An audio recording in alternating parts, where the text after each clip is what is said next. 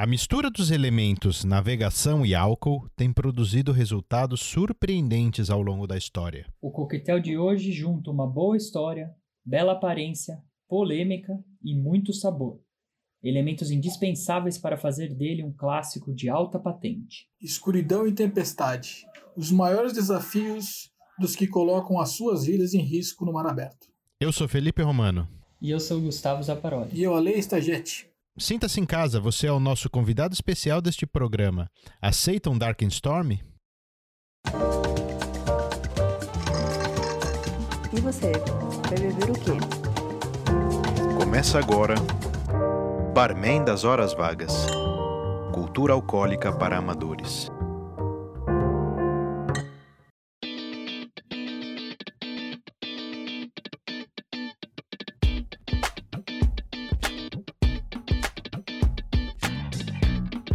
Começando o Barman das Horas Vagas, o podcast de cultura alcoólica para amadores, o podcast raiz, aquele que não tem uma mesa, não tem uma televisão e não causa problemas para a, a humanidade, hein? Aqui sempre o, o, o clássico dos clássicos, né? Tudo bem aí, Zapa? Tudo certo, viciado em framboesa depois do último episódio.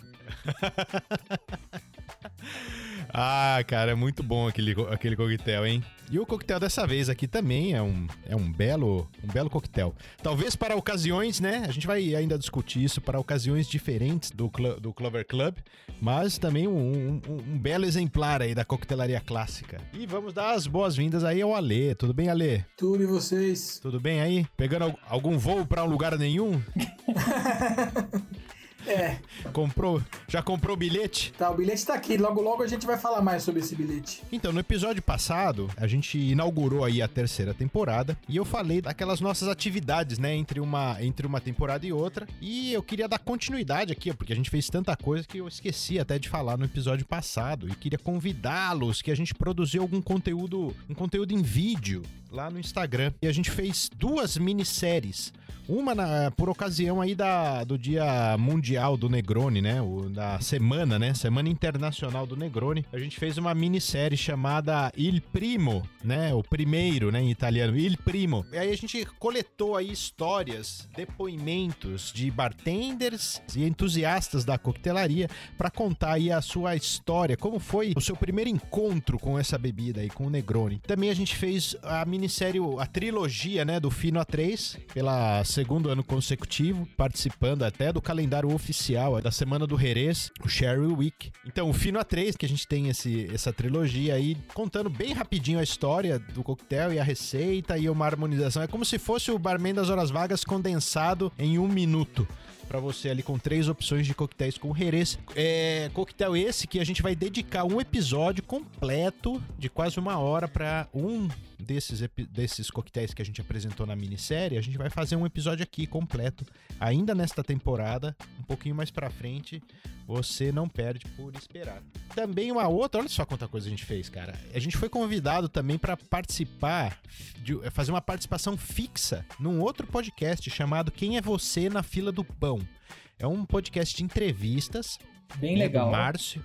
É, ele pega pessoas né, conhecidas, famosas, pessoas anônimas, ele entrevista, né? Todo mundo que, que topa dar uma entrevista para ele, ele faz um, um, episódio lá. E qual que é a nossa participação? A gente criou um quadro, né? Tipo um drops dentro do programa dele chamado Um Brinde ao Convidado. Aonde você tá ouvindo esse podcast aqui, você pode encontrar também. Quem é você na fila do pão? Tá legal? Então esses eram os meus recados aí de abertura aqui do programa, para você ficar ligado aí no que, que a gente faz paralelo a este programa aqui, que é muita coisa. Bom, vamos lá, Dark Storm. Já provou esse coquetel, Zapa? Já, já sim. Já tinha provado no passado e agora para gravar eu fiz umas, umas novas tentativas aí. E você, Ale? Já tomei. Bom. Gostou? Gostei. Não tem como ter um coquetel mais difícil de preparar. difícil pra caramba. É, é muito difícil, ó. Mas tem uma é... pegadinha aí. Se você for fazer o coquetel mesmo, ele é bem difícil. Bem lembrado, bem lembrado. Mas vamos lá.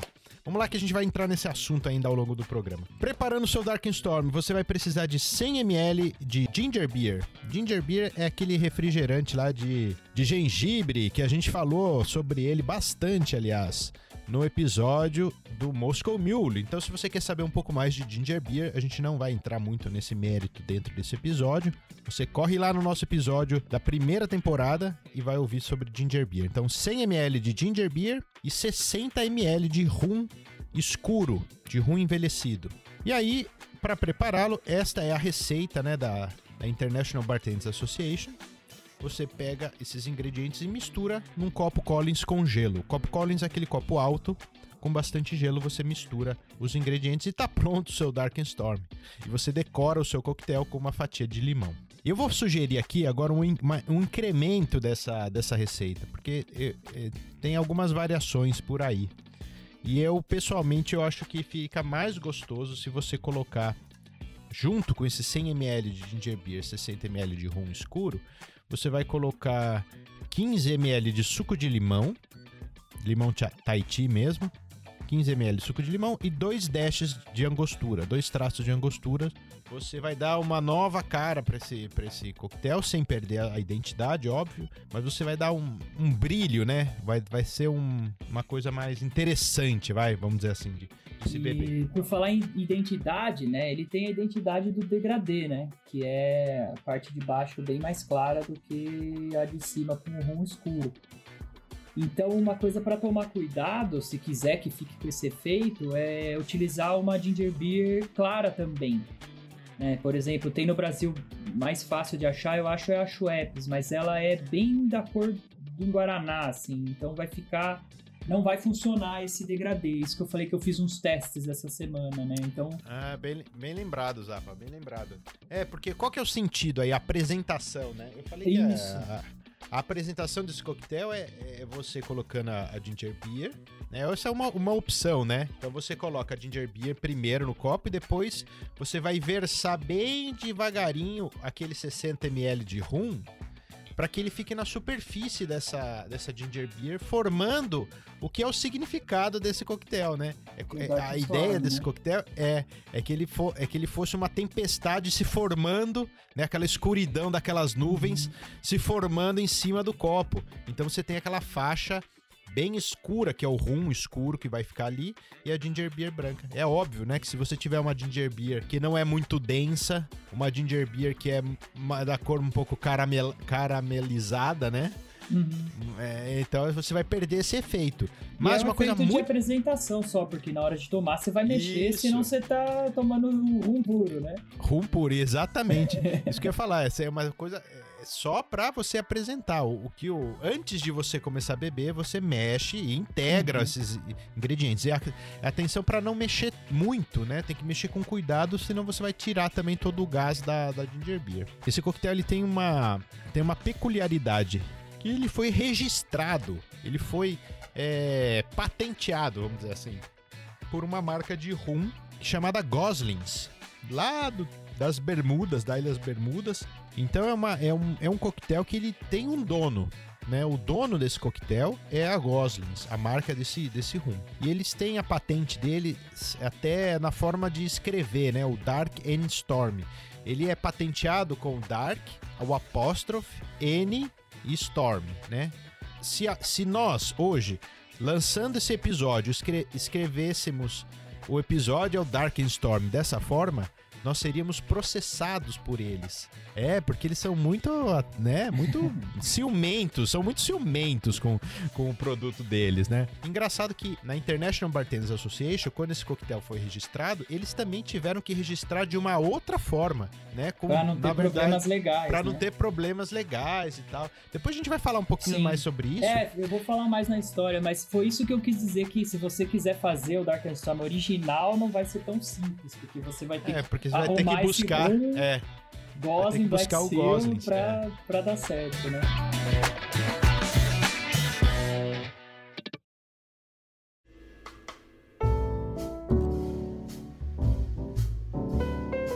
A história do coquetel de hoje, ela começa em 1806, quando James Gosling sai da Inglaterra no navio Mercury com o porão carregado de bebidas para tentar expandir os negócios da família lá nos Estados Unidos. Eles tinham alugado o navio por 91 dias, mas devido a vários dias de calmaria, o contrato expirou e aí o capitão do navio falou: acabou, você não me paga mais, é aqui que você desce. e parou na, na próxima aí, no próximo porto que tinha, que era o porto de São George, nas Bermudas, né, nas ilhas de Bermudas, que eram propriedade da, da própria Inglaterra. É, o James gostou tanto da ilha que decidiu ficar lá mesmo e abriu a empresa que ele ia abrir lá nos Estados Unidos, ele abriu nas Bermudas, uma empresa de venda de, de bebida alcoólica, que era o que a família dele já fazia lá na, na Inglaterra. Em 1860, os Gosling criaram então e começaram a vender o seu próprio rum, uma mistura de três rums diferentes e envelhecidos em barril de carvalho onde tinha Bourbon antes. Até o final da Segunda Guerra Mundial, esse rum dos Goslings era vendido em barris mesmo, como a grande maioria das bebidas na época, né? As pessoas simplesmente chegavam, traziam a própria caneca, a garrafa ou um outro barril menor, enchiam de rum e iam para casa. Até que eles começaram a colocar esse rum em garrafas de champanhe que eles recuperaram da marinha inglesa. Quando os caras chegavam lá, eles traziam garrafas de champanhe vazia, eles começaram a comprar, enchiam com rum e para fechar, eles selavam com uma cera negra. E rapidamente caiu no gosto, né? E as pessoas começaram a pedir, ó, oh, me dá um daquele rum do selo negro, que é o Black Seal em inglês, né? E pegou e virou então o nome do rum dos Gosling, o Black Seal. Eles fazem até um trocadilho com o nome, né? Black Seal, que é foca em inglês, né? Então é, o mascote deles é uma foca preta que tá no rótulo do rum até hoje. A super imagem, né? De um, um de, de, marketing, né? Sim, a foca no barril, né? E, é, na tem, verdade, tem tudo a ver nome... com a história, né? Com a história, né? É uma bela sacada. Sim, que seal é o selo e também é foca em inglês, né? É. E, e, o drink, né, do episódio de hoje, ele surgiu antes até do nome do rum. Em algum momento depois da Primeira Guerra, é, os marinheiros ingleses eles recebiam como parte da ração deles é, ginger beer, produzida pela marinha para evitar o escorbuto. É aquela doença de falta de vitamina C e tal, né? Que a gente também já falou lá no episódio do Morrito. É, então, passando por Bermuda, eles descobriram rapidamente que se eles colocassem um pouquinho desse rum da tampa preta na ginger beer da ração, tudo ficava muito melhor na vida deles. E a história diz que um dos marinheiros, ao ver a separação que ficou no copo dele do claro para o escuro, comentou, né? Nossa, essa é a cor de uma nuvem na qual apenas um idiota ou um homem morto navegaria por baixo. E assim se criou o nome Dark and Storm, que é o escuro e tempestuoso, né?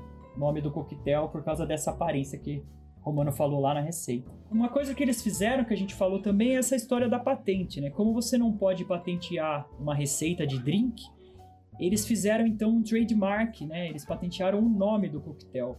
Então você só pode chamar de Dark and Storm um drink feito com o rum Gosling Black Seal, a não ser que você queira infringir a lei. Já tivemos algumas revistas, é, cartas de restaurantes que foram processados realmente lá nos Estados Unidos por colocarem Dark and Storm no, no, é, à venda. É, um nome que eles usam é, alternativo é Safe Harbor, é, né, um porto seguro meio que em oposição, uma brincadeira também, em oposição à, tempestade, mas é o mesmo drink. É, eles usam esse, esse nome para fugir da, é, de problemas legais. E é isso, agora em 2020 fez 40 anos já que eles têm essa patente e continua sendo uma bebida muito apreciada, muito popular. Eles patrocinam regatas né, de navios e estão muito relacionados a porto, portos, restaurantes perto do mar. Então eles têm essa pegada eles retroalimentam, né, esse, esse marketing deles mesmo de marinheiros e, e essa coisa toda. Então, é um drink que tá aí para ficar.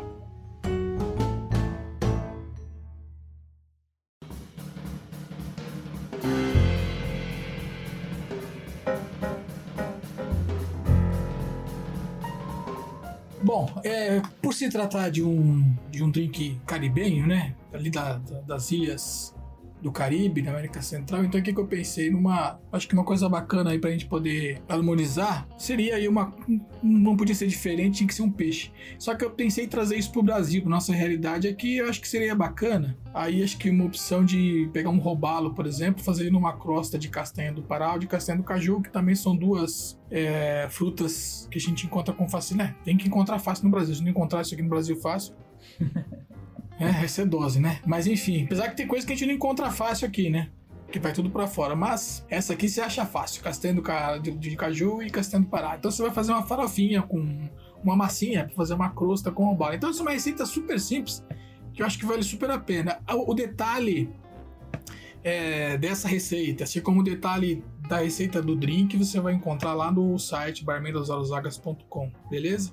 Mas aqui eu vou falar direto os ingredientes que vão compor esse, esse, esse prato que é bem, bem simples de fazer e vai combinar pra caramba. Tem tudo a ver com a sua imersão Caribe, Ilha Bermudas, peixe, a própria bebida. Então é o seguinte, você vai precisar de um filé de robalo aí de mais ou menos um, pelo menos um meio quilo, né? É, suco de limão, farinha de milho, tipo aquela biju, é uma farinha um pouco mais grossa. É, ou se, se, você não tiver, você pode usar farinha de rosca caseira. Farinha de rosca caseira é você pegar aquele pão duro, velho, que você tem aí, bater ele de forma grosseira, ou até minha mãe costumava bater num pano de prato limpo, né, para ficar cascudão, né? Ou você pode moer essas castanhas, um pouco de manteiga, azeite, sal e pimenta do reino. Então o que você vai fazer? Você vai pegar é, essa, essa farinha de biju, essa, ou a farinha de rosca, vai colocar manteiga, vai colocar as castanhas aí moídas, um pouco de sal e pimenta e vai montar essa massinha. Vamos lá. Você vai pegar, você vai, no preparo você vai fazer o que? Simples. Você vai pegar esse filé de robalo, você vai colocar um pouco de sal, pimenta do reino, um pouquinho de suco de limão só bem pouco, e vai reservar ele para ter para ele marinar ali um pouquinho. Depois você vai pegar numa tigelinha, você vai colocar ali essa farinha de biju que você separou, ou a farinha de rosca, a castanha, a manteiga, para formar essa farofinha. Depois você vai colocar essa crosta, essa massa em cima do filé, né, com essa farofinha. E vai levar no forno ali pré-aquecido 180 graus, 20 minutinhos ali, vai ficar douradinho. Você serve esse filé num prato ali com um pouquinho, uma caminha de azeite. E você vai colocar o robalo por cima. E acho que para combinar aí também, para acompanhar, acho que talvez um um purezinho de batata baroa, né, de mandioquinha, vai funcionar bem como acompanhamento aí. Maravilha. Então, chegou a hora de uma estreia aqui dentro do, do Barman das Horas Vagas, que é o novo quadro de contos e crônicas. A gente abriu uma janela dentro aqui do nosso bate-papo para trazer um elemento de ficção, um elemento literário dentro desse programa, que é de cultura alcoólica, né, para amadores e para todos que gostam de ouvir o nosso programa. Então, aí vem a estreia do Beba, que lá vem história.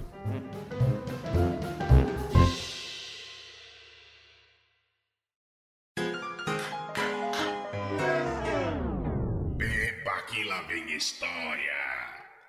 Olá, Romanos, Aparoli e Alê. Pablo de Moura do podcast Búzios, Drinks na História falando. Bom, primeiramente eu gostaria de agradecer o convite para participar do Barman das Horas Vagas, nesse quadro novo que vocês criaram o Beba que lá vem história. E essa história que eu vou contar, ela mistura elementos da realidade com eventos da ficção e com direito a muito rum e ginger ale. Deu para viajar um pouquinho, viu? Ela começa mais ou menos assim. Qualquer referência ao Triângulo das Bermudas era motivo para que a jovem Bianca deixasse qualquer atividade de lado e passasse a ter seus olhos e principalmente ouvidos direcionados para o local de onde vinham aquelas palavras. Foi assim desde o dia em que soube do desaparecimento de cinco aviões da Marinha Norte-Americana naquela região que atendia pelo curioso e enigmático nome de Triângulo das Bermudas. A ausência de informações sobre o desaparecimento das aeronaves, sem deixar qualquer rastro, provocava em Bianca um misto de sentimentos e, ao mesmo tempo, uma enorme vontade de sumir dos radares. Peter Drinkwater é daquelas pessoas que já fez de tudo na vida. De origem britânica, se mudou para a América do Sul assim que terminou o ensino médio.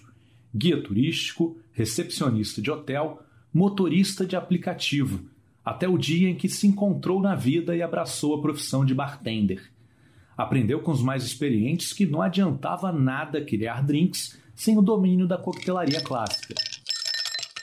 Os coquetéis que ele mais gosta de preparar são os destilados à base de cana-de-açúcar, cachaça e principalmente o rum. Drinkwater deixava seus discípulos hipnotizados com o conhecimento que tinha sobre a história das bebidas as aulas de Drinkwater eram bastante concorridas. Cada explicação sobre o coquetel era precedida por informações sobre o lugar onde o drink havia sido criado, a origem do coquetel, as pessoas envolvidas e o contexto em que tudo aconteceu. ele começou a primeira aula daquele final de tarde e início de noite de uma segunda-feira chuvosa, falando sobre um drink que nasceu no Caribe e que tinha uma história bem curiosa. Seu nome era Dark and Stormy. Assim que leu sobre o desaparecimento das cinco aeronaves, Bianca pensou em tudo que lera e havia estudado sobre o Triângulo das Bermudas. Exatamente um ano antes, ela perdera pai e mãe num naufrágio na mesma região. Seu último contato foi uma ligação que recebera da mãe no porto de San Juan, em Porto Rico, e que depois daquela viagem, Bianca embarcaria com eles na próxima, em direção às Ilhas Gregas. Depois disso, nada, nenhum registro. Desde o desaparecimento dos pais, Bianca ganhou como recompensa uma profunda depressão e alguns milhares de dólares de herança, suficientes para não precisar trabalhar nunca mais na vida. Resolveu se fechar no mundinho em que só existia um livro sobre o Triângulo das Bermudas, sua obsessão desde então. Leu tudo o que podia, dos cientistas aos charlatões. Viu filmes, documentários, leu livros e reportagens sobre o tema. Tomada por um sentimento de tristeza, deixou-se seduzir por teorias que não tinham o menor fundamento. Bianca passou a ser movida por uma espécie de fé cega. Ela só enxergava a possibilidade de os pais ainda estarem vivos. Drinkwater continuou a aula sobre o Dark Storm, falando sobre o navegador espanhol que batizou o nome do arquipélago, Juan Bermúdez. Juan Bermúdez naufragou naqueles mares em 1790 sua sorte foi ter chegado a uma das ilhas, que por causa dele recebeu o sugestivo nome de Bermudas. Diz também que Cristóvão Colombo teve problemas ao passar por este trecho do Mar do Caribe em sua viagem de descoberta da América. Suas bússolas apresentaram problemas de mau funcionamento naquela parte do Atlântico. E um detalhe curioso: está registrado no diário de bordo de Colombo que a embarcação detectou a presença de luzes estranhas vindas do oceano. O Triângulo das Bermudas é um dos locais mais temidos da navegação e da aviação nesse pedaço do Oceano Atlântico, disse o professor.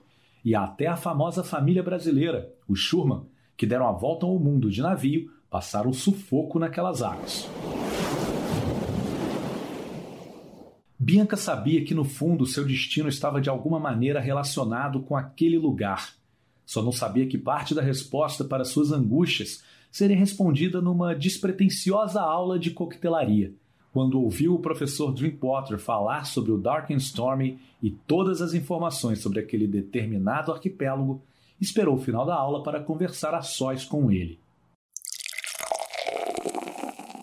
Drinkwater, enquanto escutava, preparava o coquetel. E, logicamente, o drink era o Dark and Stormy. Bianca provou e aprovou o drink. Bebeu quase que de bate-pronto. Pediu mais um, e mais um, e mais um. Bianca seguia acreditando que os pais poderiam estar vivos em algum lugar, em qualquer lugar. Drinkwater então preparou mais uma rodada. Ele dizia para si mesmo: Essa moça precisa de um choque de realidade e o álcool, na medida certa, pode ser a resposta. Dark and Storm, Bianca, significa tempestuoso e escuro. Sabe por quê? Ficaram em silêncio, pensativos. Os dois olhavam em direção ao copo highball. Aquela coloração de líquidos que não se misturavam deixava ainda mais enigmática e em suspense aquela cena, até que Bianca levantou o copo depois de mais um gole, percebeu o óbvio. Nem ela era mais capaz de acreditar no que dizia, e finalmente caiu na real. Chorou e depois sorriu. Bianca agradeceu e brindou. O que se ouviu depois foi o bater dos copos e uma sensação de alívio. Drinkwater sempre diz que o bartender é uma espécie de psicólogo do cotidiano. O Storm fez o que ninguém havia feito. A resposta que Bianca tanto buscava, conseguiu. A tempestade escura interior de Bianca afinal havia se dissipado. Seu tormento havia chegado ao fim e seus pais finalmente deixaram o Triângulo das Bermudas em direção a outros mares.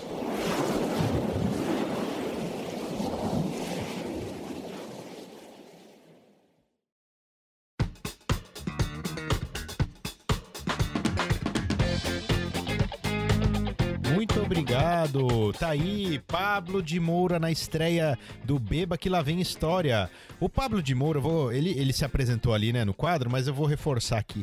Ele tem um podcast chamado Buzi. Os drinks na história. Esse podcast, ó, quem ouve o Barman das Horas Vagas vai adorar esse podcast, porque nós somos, vamos dizer assim, podcasts irmãos, né? Tem a mesma, o mesmo, o mesmo espírito, assim, o mesmo ar que nos rodeia, tá aqui e tá lá. Ele tem uma outra abordagem, né? Ele conta a, a história dos coquetéis mais de um lado mais político, mais, né, jornalístico, vamos dizer assim, e não tem uma linguagem que é só voltada para o meio né, de meio profissional. Ele é uma linguagem cultural que você pode ir lá se informar e complementar. Ó. Quem, tem, a gente, aliás, tem muitos episódios em comum que a gente tem o mesmo drink e é muito bacana ver como essa abordagem, elas são muito complementares. Então eu queria agradecer aqui o Pablo de Moura que escreveu esse, essa crônica, especialmente essa, ela não existia, ele escreveu especialmente para este episódio aqui de estreia do Beba que lá vem história. O podcast dele é muito bem feito. Tem a a edição é genial. A edição desse, desse podcast. Ele é feita pela Juliana Cavalcante, que é a editora que monta, né, o o, parece como você tá, tá ouvindo um documentário sobre um, sobre um coquetel. É muito bacana, vale muito a pena. Booze, que é B-O-O-Z-E, os drinks na história. Onde você está ouvindo esse podcast aqui, procura que você vai encontrar também. Ou então você segue ele lá no Instagram, podcast underline Booze. Muito legal. E tem tudo a ver esse quadro dele agora, né? Que abstração e drink tem tudo a ver, né? Tamo aí, é. E ele, e ele falou dos mistérios do Triângulo das Bermudas, né? No conto dele. A Lê tem umas É. histórias aí sobre, o, sobre esse local. Ah, é. Putz, cara. Ah, acho que algumas pessoas já devem já deve ter visto, já fala sobre a história do. Aliás, ele passou na TV em várias vezes, ele deu entrevista, aparece um monte de lugar. É, que é o, o, o Bruce, né? O Bruce, eh, Bruce Jernon, que é o, um piloto experiente, que dá, na, na- isso aconteceu em dezembro de, de, de, da década de 70, né? Foi em dezembro. É, acho que foi em 1970, se não me engano, em dezembro. É, ele tava, ele tava, ele fazia um percurso ali já, tava acostumado, né, fazer aquele percurso nas no Triângulo das Bermudas. Ele fazia o triângulo, ele fazia o percurso de Andros nas Bahamas até Miami. Era uma viagem de rotina que ele fazia sempre, de uma hora e meia aproximadamente, né? Era uma coisa que ele estava acostumado no trajeto. Só que teve um dia que ele estava ali num ponto da viagem que é, ele viu uma, uma, uma, uma, uma nuvem, né? Que escura, ok, que ele está acostumado, ele passou por ela e foi seguindo em frente.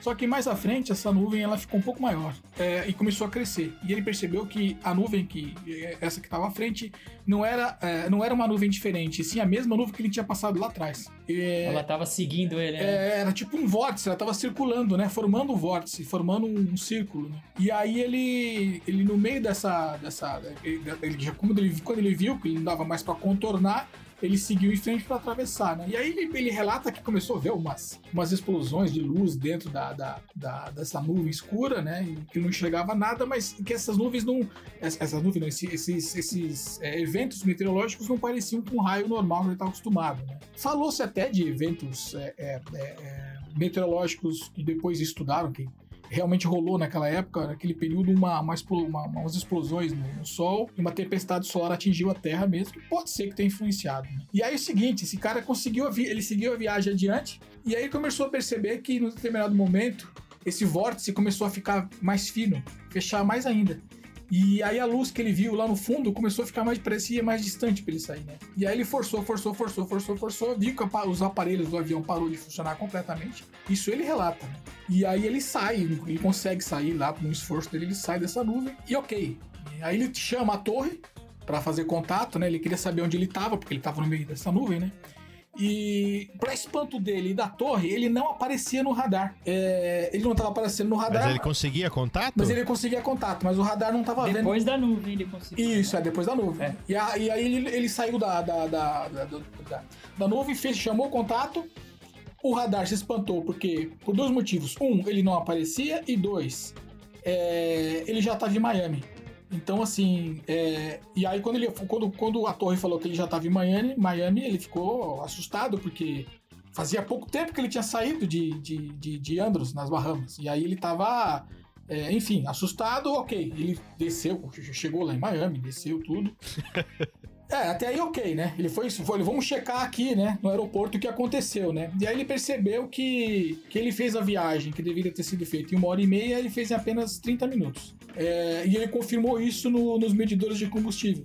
Tavam, o consumo de combustível estava menor, não batia com o consumo que ele faz, ele ia no consumo de meia hora, então batia a hora e batia o percurso, o tempo de viagem. É, hou- houve uma- um estudo na época que falou que realmente confirmou uma, uma, uma, uma, uma tempestade solar que provocou esses raios, etc. Mas isso não explica o tempo que ele gastou para fazer esse percurso, né? Ele entrou num portal, saiu do outro lado, mais perto de Miami, né? É, não, os caras. A teoria, a teoria que os caras falam é, é, é a, é a distorção, né? Do espaço-tempo, né? Ele de repente pegou um, um- Como se fosse um buraco de minhoca, talvez, né? E o, tempo É. encurtou e ele checou, né? Mas enfim, é, é uma. é- é é- tem essas e umas que são muito cabulosas, né? Tem o do. Tem um É o Emmert Brown. É. Conhece o Emmert Brown? Marty, Marty McFly. Mark McFly. É, então. Tem um outro lá que tem uma história furada. Eu, acho- eu acho que é furada, que é do voo 914. Mas é, não vale nem a pena contar. Mas essa história é bem interessante, porque ela, ela é isso. Tem o voo do, do- dos caras de em treinamento também, né? Dos americanos. Isso, cinco aviões, isso. cinco caças sumiram no treinamento. Isso. Foi um avião atrás deles e sumiu também. E esses não foram achados até hoje. né? Não, não, não. Tem vários, vários e vários, vários, vários. E, e tá, o Darkstorm tá aí, né? Acho que tem tudo a ver, né? Falar dessas tempestades que tem ali na. E ali tem mesmo umas tempestades terríveis, né? Sim. Naquela região. É, eu tava, eu tava dando uma, né, uma pesquisada. Tem, tem bastante teoria científica sobre o que acontece. Tem. E também tem muita teoria maluca, né? Tem, tem. Vocês preferem qual primeiro? A maluca ou a científica? Científica. Científica, Vamos- vamos- científica. Aqui, aqui, só, É científica. aqui só tem verdade só. Então, o que eu achei legal. Não é, que que a gente deixa o melhor pra depois. O- uma coisa que eu achei interessante é que proporcionalmente os desaparecimentos de aeronaves e, e navios na região são iguais de outras regiões do mundo. Então, só que o mito ficou, né, nessa, nessa área aí é, do Triângulo. É, é uma área de muita tempestade elétrica, então é normal os aparelhos desligarem, perder radar e tudo isso. E tem tempestades no mar nessa região, que são formações de vagalhões que chamam, que são ondas repentinas de até 30 metros. De repente, forma uma onda gigantesca, engole o navio inteiro e ele vai para o fundo do mar e já era, né? É, e sem contar que a, Então- a, a, a, a, a- o espaço, a, a, a geografia ali embaixo, né, do fundo do oceano, ela é extremamente acidentada, né? Sim, inclusive existem minas de metano ali embaixo que, que saem para a superfície. Então, uma coisa que Ah. pode acontecer é uma formação de uma coluna de gás metano saindo do mar e subindo, ou formação de nuvens, nuvens estranhas que não têm aparência normal. E quando o avião entra nessa nuvem, a faísca do, do motor vai explodir a nuvem inteira, some, desintegra na hora o avião e quem tiver lá dentro. Então, Sim. também é uma explicação para esses acidentes. Inclusive a história do Cristóvão Colombo é, ter visto é, colunas de fogo Luzes, quando ele né? estava É. chegando, Foi. luzes, colunas de fogo, provavelmente foram explosões de gás metano na região. Sim, mas ainda não explica, Então, não explica o voo do Bruce de meia hora que não. Não explica isso, não explica aquele outro voo que os relógios pararam por 10 minutos. Todos os relógios de todos os ocupantes ficaram 10 minutos atrasados quando eles chegaram É. em Miami. É, é. Essa, essa parte eu acho que tem mais a ver com as outras explicações. Por exemplo, Atlântida fica ali embaixo, e aí as atividades dos Atlantes podem estar afetando os radares. É, ali é a entrada para a Terra Oca, que também é uma outra teoria, existe, que a Terra é oca e que existem várias entradas no mundo, uma delas fica ali.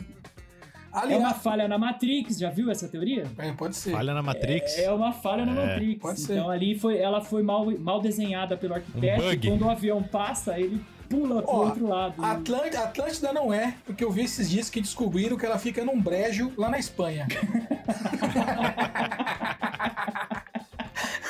Num brecho. É, não, é verdade. é, parece- eu, falei, eu falei brejo, mas é um brejo, porque é uma região de charco mesmo, encharcada de várzea. Os caras descobriram lá, fizeram uma, uma, uma, uma varredura na região e descobriram ali realmente o desenho ali da, da, da, da, da cidade, etc. Tá? Então não é. Então essa risca, Não. tira. É, Atlantis não é, porque Ah. ela já tá confirmada no Brejo. Falam Espanha. também do portal para outra dimensão, ou um, ou um buraco de minhoca, né? Igual você falou. É. E também, eu, essa eu achei bem legal. É um local de caça esportiva de ETs. Os ETs gostam Nossa dessa região. senhora! É esse Que aí! os caras têm- é isso, os caras É têm- isso, cara! Tá vendo? Eu falei que é o melhor, tem que ficar por último, É mano. isso Porque aí, isso aí, pronto. Eles Quem- usam essa região específica Quem que não? pra caçar aeronaves e navios. Só que Quem não é que não vai esportiva, não é aceitar, pega e mas- solte, é. né? É pega e suma, né? É pega e leve. Ai, cara, ó. Eu quero chamar aqui o, Gui Ferrari, que tá trazendo aqui mais uma questão respondida para o nosso ouvinte que mandou a pergunta para o Gui Ferrari no quadro Barra Codex no BHV.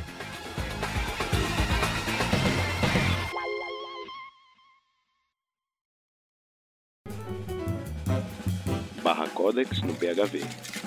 Apresentação: Guilherme Ferrari.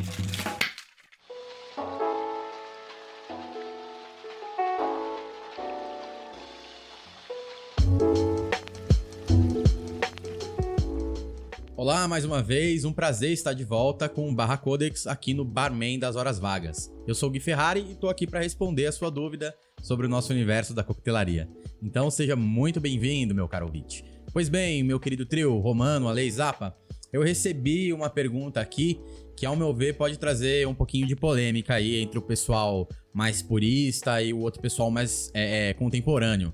A pergunta veio do Kleber Inácio e é bem direta. Ele pergunta assim: caipirinha, só de cachaça e só de limão? Ô Kleber, eu vou responder dos dois jeitos, então, pra não dar essa briga aí. Sim e não, mas calma que se você ficou com mais dúvida eu já vou explicar. É o seguinte, a caipirinha é um coquetel brasileiro de papel passado. Aliás, a caipirinha é o único drink brasileiro que consta lá na IBA, na International Bartender Association. A IBA existe para a gente poder padronizar essas receitas de coquetel e esses métodos de preparo, mas não é tipo uma OAB que você precisa estar inserido para poder exercer o seu trabalho ou tampouco seguir a risca tudinho que tá lá, né? Aliás, a IBA anda bem defasada, mas enfim. Quando um drink entra nessas listas ou nesses guias, ele ganha tipo um DOC, sabe? Como uma denominação de origem. Para ilustrar, eu vou te dar o exemplo do bourbon. Todo bourbon é um whisky, mas nem todo whisky é um bourbon. Para ser chamado de bourbon, ele precisa seguir uma série de regras, né, no, do- nos seus métodos de produção. Enfim, ele precisa seguir de acordo ali para ter a sua DOC, a sua denominação de origem controlada. Isso vem muito do mundo do vinho. No caso dos coquetéis, não seria uma denominação de origem, é, seria mais uma denominação de receita ou denominação de método de preparo. Então, para um coquetel ser chamado por um determinado nome, ele precisa seguir determinadas regras ali nos seus ingredientes e métodos de preparo também. Um Manhattan, por exemplo, precisa levar o uísque americano, vermouth, bitter, senão a gente vai chamar ele por outro nome. E aí vão existir quinquilhões de variações, até em níveis quânticos aí, pra gente poder falar assim, bem exageradamente. Com a caipirinha é a mesma coisa. Então, sim, pra ser caipirinha de fato, só cachaça, limão e açúcar. Trocando a cachaça por vodka, por exemplo, a gente vai chamar de caipirosca. Então, ao olhar do bartender, é um coquetel completamente diferente. Né? Se a gente usar rum na mistura, chama caipiríssima e assim por diante. Em relação ao limão, usar outra fruta na mistura também vai levar o coquetel para outros lugares, que não a caipirinha. Mas tem um probleminha aí no meio, né? Qual que é? Vamos pegar um coquetel aí no estilo caipirinha, que é feito ali da mesma maneira, que ele leva cachaça, maracujá e açúcar.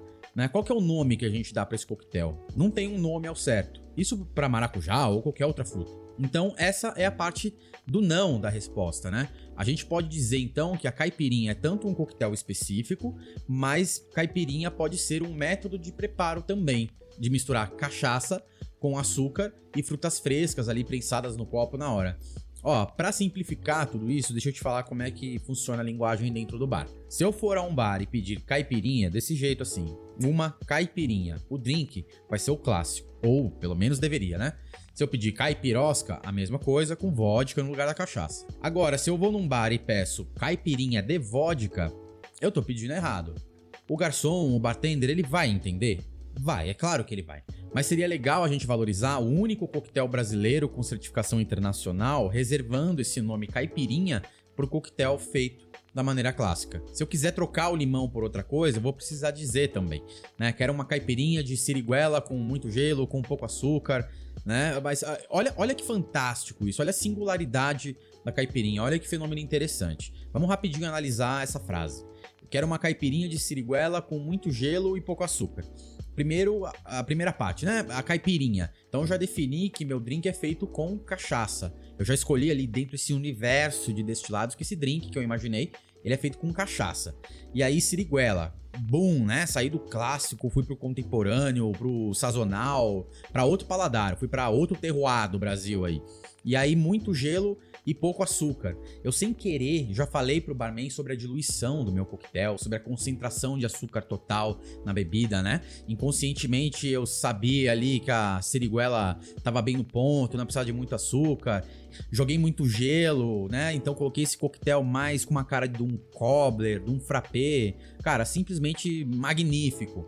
Olha como a caipirinha permite a individualização do drink de maneira democrática, de maneira plural. A caipirinha, pra mim, emula uma coisa que aconteceu lá no século XVIII com um dono de bar chamado James Ashley, que ele decidiu começar a servir porções individuais do punch, permitindo ao cliente escolher o seu destilado, o seu cítrico, especiarias e tudo mais. Isso permitiu nascer o cocktail, propriamente dito, bem mais tarde. Então, Naquele momento, todo mundo bebia a mesma coisa dentro do bar. O bartender preparava uma tigelona de punch lá e todo mundo, digamos, bebia o mesmo sabor. Com a individualização do drink, com a pessoa podendo escolher o que, que ia dentro do copo ou da taça dela, a gente abre o horizonte para novas receitas, novas técnicas, métodos de preparo. Então, Kleber e ouvinte, a caipirinha, ela pode ser de outra fruta sim, pode ser do que a gente quiser, mas basta a gente saber dar nome às coisas aí, legal? Caipirinha só de limão, mas aí se não for, traz logo duas para não ter briga. E gente, vamos lembrar que menos é mais e não precisa fazer a caipirosca quântica com caviar de creme brulee e o caramba. Caipirinha é uma delícia por si só. E dito tudo isso, tem algo que eu gostaria muito de acrescentar em relação ao método de preparo da caipirinha. Gente, caipirinha somente mexido, ok? Caro ouvinte, eu fico por aqui. Kleber, muito obrigado por trazer esse assunto aí pra gente. E não se esqueçam, hein? O Barra Codex tem canal no YouTube. Acesse, se inscreva por lá. E se quiser, pode me procurar no Instagram também. É no arroba guiferrari.13. Um grande beijo pra vocês, até a próxima. Meu querido trio, é com vocês aí. Tchau, tchau.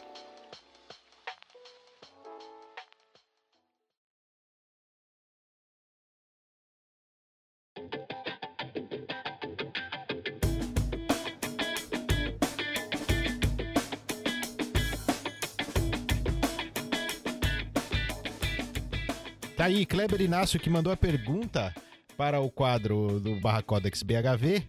Ele será presenteado aí com uma cortesia de um coquetel inteiramente grátis lá do Viga Bar. O Viga Bar que é nosso parceiro aqui nessa terceira temporada, que fica na rua Bacaetava 186, no Brooklyn, São Paulo. É, arroba Vigabar para mais informações lá no Instagram ou então no site deles, vigabar.com.br. Sabe de uma coisa? Adivinha? Tem Darkenstorm no cardápio do Viga. Ah, É. sim. Aí sim, hein? O Kleber já vai pôr a bermudinha dele e vai lá tomar o, tomar o Darkstorm. Tá lá, é isso É, eu aí. achei legal a discussão e tem um pouco a ver também com esse nosso drink de hoje, né? Que o Romano mesmo deu a variação com limão e, e angostura. É, você, né, é um pouco a ver com isso também que ele falou da, da caipirinha. Existe a original, existe o drink Dark Store original patenteado, mas ele tem espaço para umas alterações, umas brincadeiras, né? E vai continuar saboroso. Então, eu tava pensando nisso mesmo na caipirinha. Pô, por que. O que, que levaria, né? O que, que levaria essa, essa marca aí a querer patentear um, um, um coquetel? A ganância, né? É o rum, né? Você acha que é? É, total, é o rum. Eu acho que é uma. Como eu posso dizer? Ó, o cara que não tem nada. Quando ele tem um negócio que é bom, que faz sucesso, ele não. né? Ele vai querer proteger aquilo lá, porque é a única coisa que, que saiu dali. Que outro, que outro coquetel você conhece da Bermuda? Aliás, eu nem conhecia nenhum, né? Pra falar bem a verdade. O Dark Storm eu conhecia, mas nem sabia que era de lá, depois estudando pro, pro, pro episódio. Mas eu acho que é isso. Eu acho que é uma coisa assim, eu, eu acho muito esquisito, né? Tem outros coquetéis também, se não me engano, são três ou quatro coquetéis no mundo que tem essa coisa do registro dos direitos autorais sobre, sobre o nome, né? Do, do, do coquetel. Mas eu acho que é uma forma, é isso que o Zapa falou, uma forma de querer, sei lá, faturar. Eu- ele, a, a justificativa que eles dão é que eles estão protegendo esse coquetel, porque eh, se você misturar um outro rum, ele vai ter um outro gosto. Se você misturar uma outra ginger beer, ele vai ter um outro gosto. Mas é assim com todos os coquetéis, meu. Todos, meu Deus é. do céu. Todos os coquetéis. Eu, eu acho que faria muito mais sentido você até é, patentear, por exemplo, a caipirinha. É, ce- certamente, se você troca a fruta da caipirinha, você está criando um outro coquetel. Que deveria ter até outro nome. É um outro coquetel. Quantas receitas não existem que você só troca um, um ingrediente e esse aí já virou um outro coquetel, né? Aqui, é, aqui mesmo a gente já falou vários, né? E isso pra mim faria sentido, mas não o, o- você patentear o.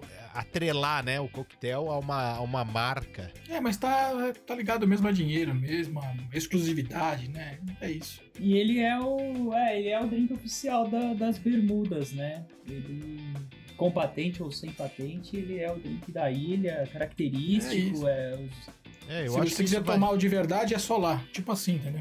patente ela, é- ela é uma é uma ela é uma coisa que foi é, que é criada para proteger alguma coisa que beneficia a, a pessoa que teve a criatividade, né, em cima daquilo, né, o, sei lá, direitos autorais. É pra Pessoa proteger e pra estimular novas, novas invenções, né? Porque senão o cara perde um tempão, investe um dinheiro em, em algo. Isso, e não tem retorno, alguém vai lá não copia, tem é. retorno, porque depois que você inventou é fácil alguém chegar e copiar, né? É, então, É, mas principalmente pela história mesmo. principalmente coisas de engenharia, né? Mecânica, elétrica. Uma vez feito, uma vez feito, você copia, né? É, ainda mais inventar uma, uma, uma receita difícil dessa, né? É, então, isso que eu ia falar agora, Lê. Urra, uma receita, né? É. O cara demorou Meu. séculos, décadas pra inventar isso Então, aí. e, né? pelo- e pelo pela história que o Zappa contou aí, esse, né, te- corre o risco de sequer, né, ter sido inventada pela Gosling. Mas, enfim, é, eu acho que a gente deveria propor um novo nome pra esse coquetel aí, pra gente começar a usar aqui. Você sabe que, é, já, já uma coisa já é fato, né? A Goslings nunca vai patrocinar o barman das horas vagas. Isso, já nem é processar, porque a gente não usa o apóstrofo com N também. é, não, não. Ah, é, Que nome você daria pra esse, pra esse, pra esse coquetel ali? Hum, é, ah, já sei. Eu dei o nome dele de Bruce Jernon. em homenagem ao piloto. E você, Zapa? Se quiser, se quiser ser bem técnico e chato, ele é um humbuck, né? Um buck, é. É uma bebida verdade. feita com, com, com ginger beer e o rum, né? É um humbuck. Mas poderia ser um bermuda rum, alguma coisa Bermuda rum. com, bermuda. É, Um rum de bermuda. Viu? Além, vocês sabiam que a bermuda é, foi inventada nas Bermudas e por isso tem esse nome? então, como é, é que é esse negócio aí, das bermudas na bermuda? Então, na verdade, as Bermudas, né, são uma ilha e ela tem esse nome por causa do por causa do espanhol Juan Bermúdez, que descobriu a ilha lá em 1500 e qualquer coisa. Então é por isso que ela chama Bermuda por causa do sobrenome dele. Teve uma época em que era proibido mulheres usarem shorts, né? Não podiam mostrar as coxas e do joelho pra cima, né? Se eu não me engano, era proibido por lei. Então o que elas fizeram? Cortaram as calças na região do joelho e saíam assim na rua, na praia, no calor do Caribe e tudo mais. E esse estilo, né, de calça cortada no joelho ficou conhecido como bermudas, por causa do país das bermudas, onde as mulheres se vestiam dessa forma sem pudor, né? Sem pudor. Imagina mostrar o joelho. Mostrando as canelas. Que absurdo. E é um traje social, né? na- nas bermudas. Esse. Você usar bermuda, né? Os caras vão na abertura das Olimpíadas, né? Engraçado. É, exato, eles vão tudo de bermudinha. É um traje. Porque é pro, pro, o- pro romano é um traje, né? Não, o traje. Não... Bermuda não, não, não, não, não. não. Cara, eu sou, eu sou menino pra usar calça curta agora? não é bermuda, né? É calça curta. Calça curta, calça curta, calça curta. Não, então, eu tenho, eu tenho uma história com a bermuda até. Parece bobagem, né? Mas eu de eu senti um efeito, talvez, né, seja algo psicológico, mas eu senti um, um efeito muito é, de consequência de amadurecimento quando eu deixei de usar bermuda. Porque eu falei, pô, meu, eu já, né, eu já sou um pai, velho, de família. Quanto mais velho você fica, você tem que assumir a idade que você tem. Quanto mais velho de você usar- fica, mais chato você fica.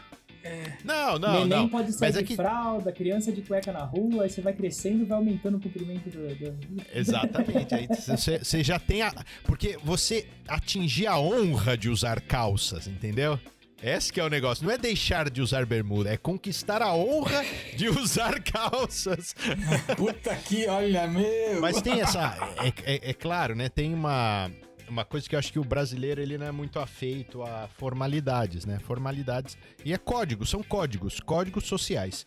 Nas bermudas, meu, é totalmente aceitável e compreensivo a bermuda como sendo um traje social.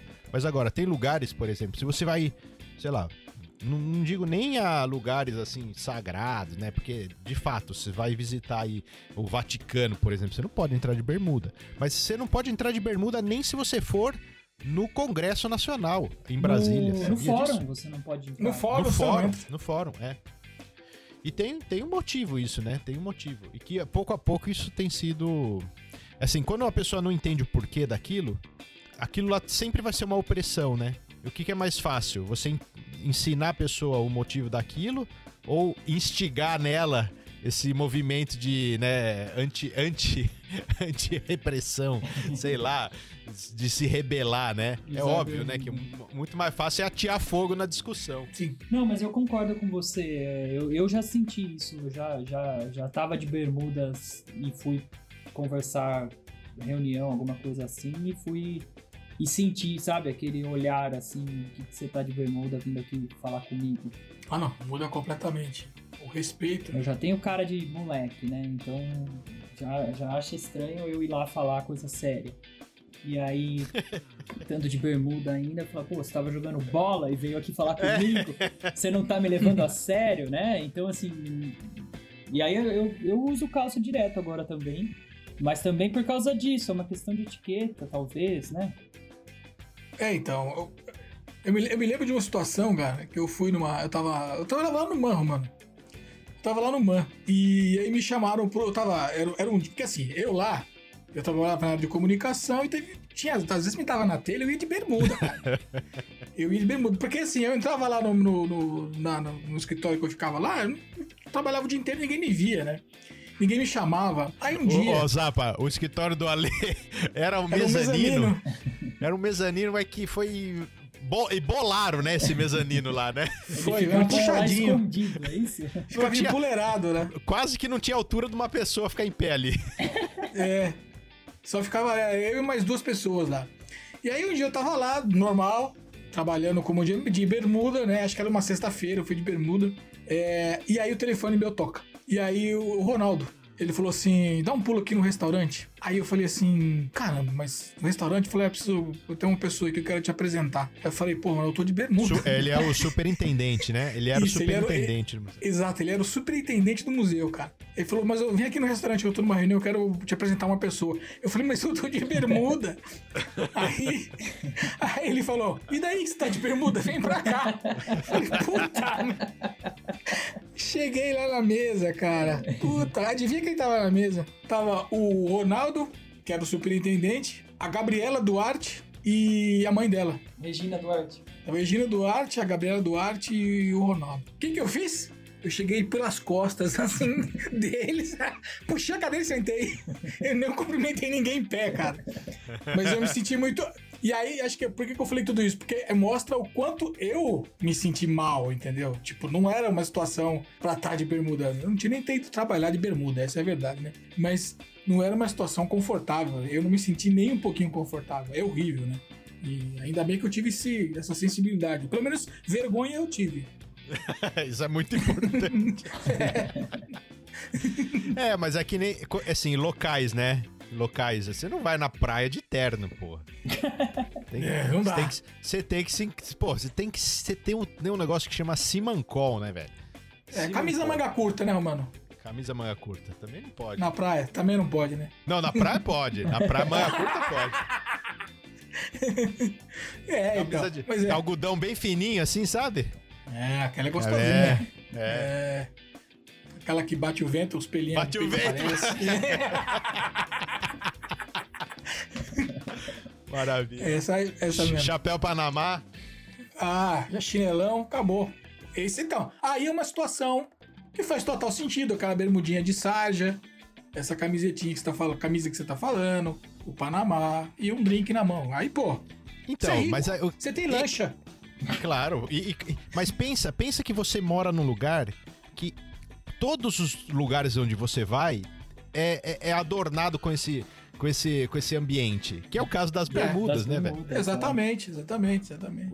O, o- aquele país inteiro é uma praia. Então, É, e então faz quente, todo né, cara? sentido. É, faz E todo quente sentido. o tempo inteiro, né? Não dá pro cara usar uma calça comprida. Não dá. Um jeans, não dá. Não dá. Dá.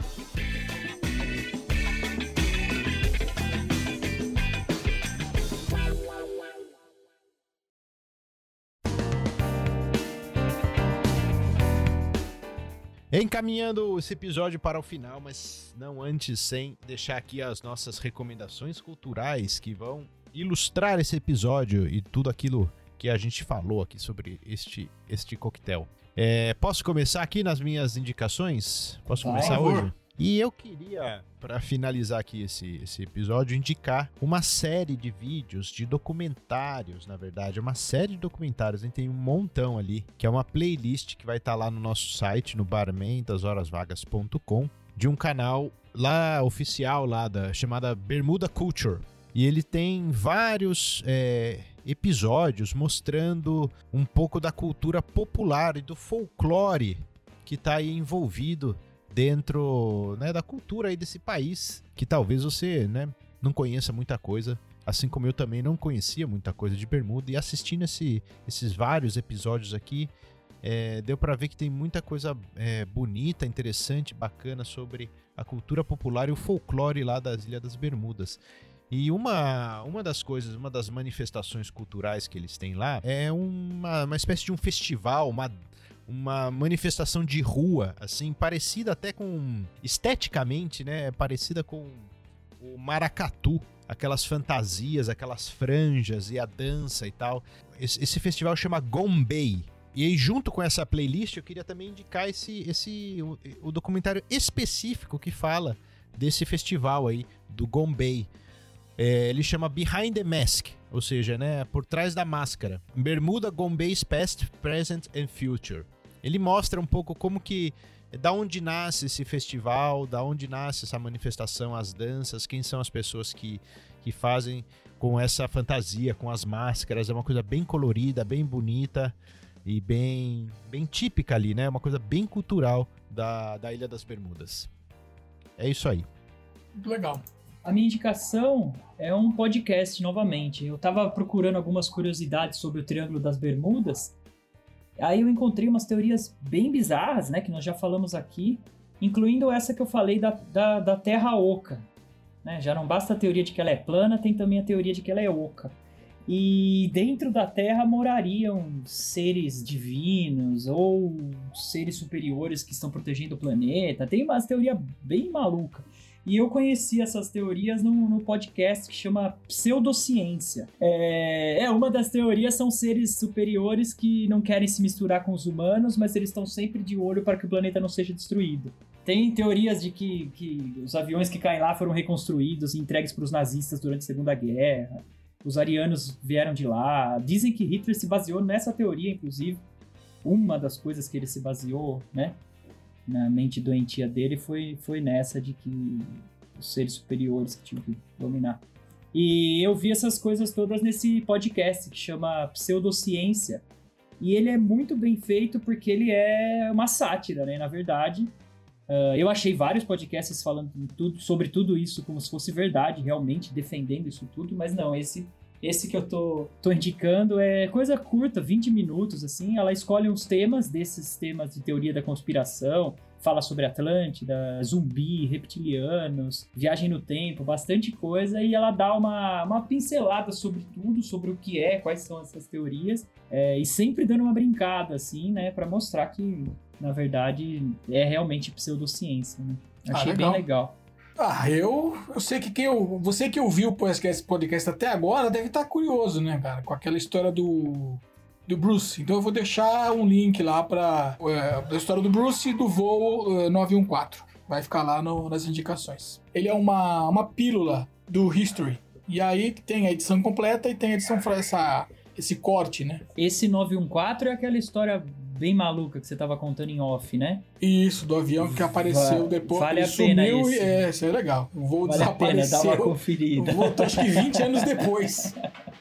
É uma história bem cabeluda.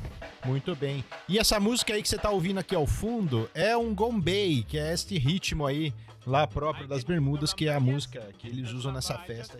Eu falei que tem nesse documentário aí.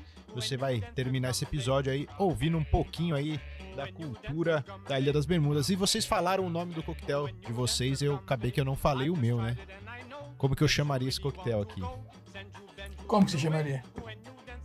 Eu chamaria ele de Romano de Bermuda. É um coquetel bem, bem raro, então. É uma utopia, É, exatamente. é, Exótico, exótico. É, exótico. Você só toma lá, né? Em outro lugar do mundo É, você não só vai ter, toma só lá. lá. Que é só lá que ele vai usar a bermuda.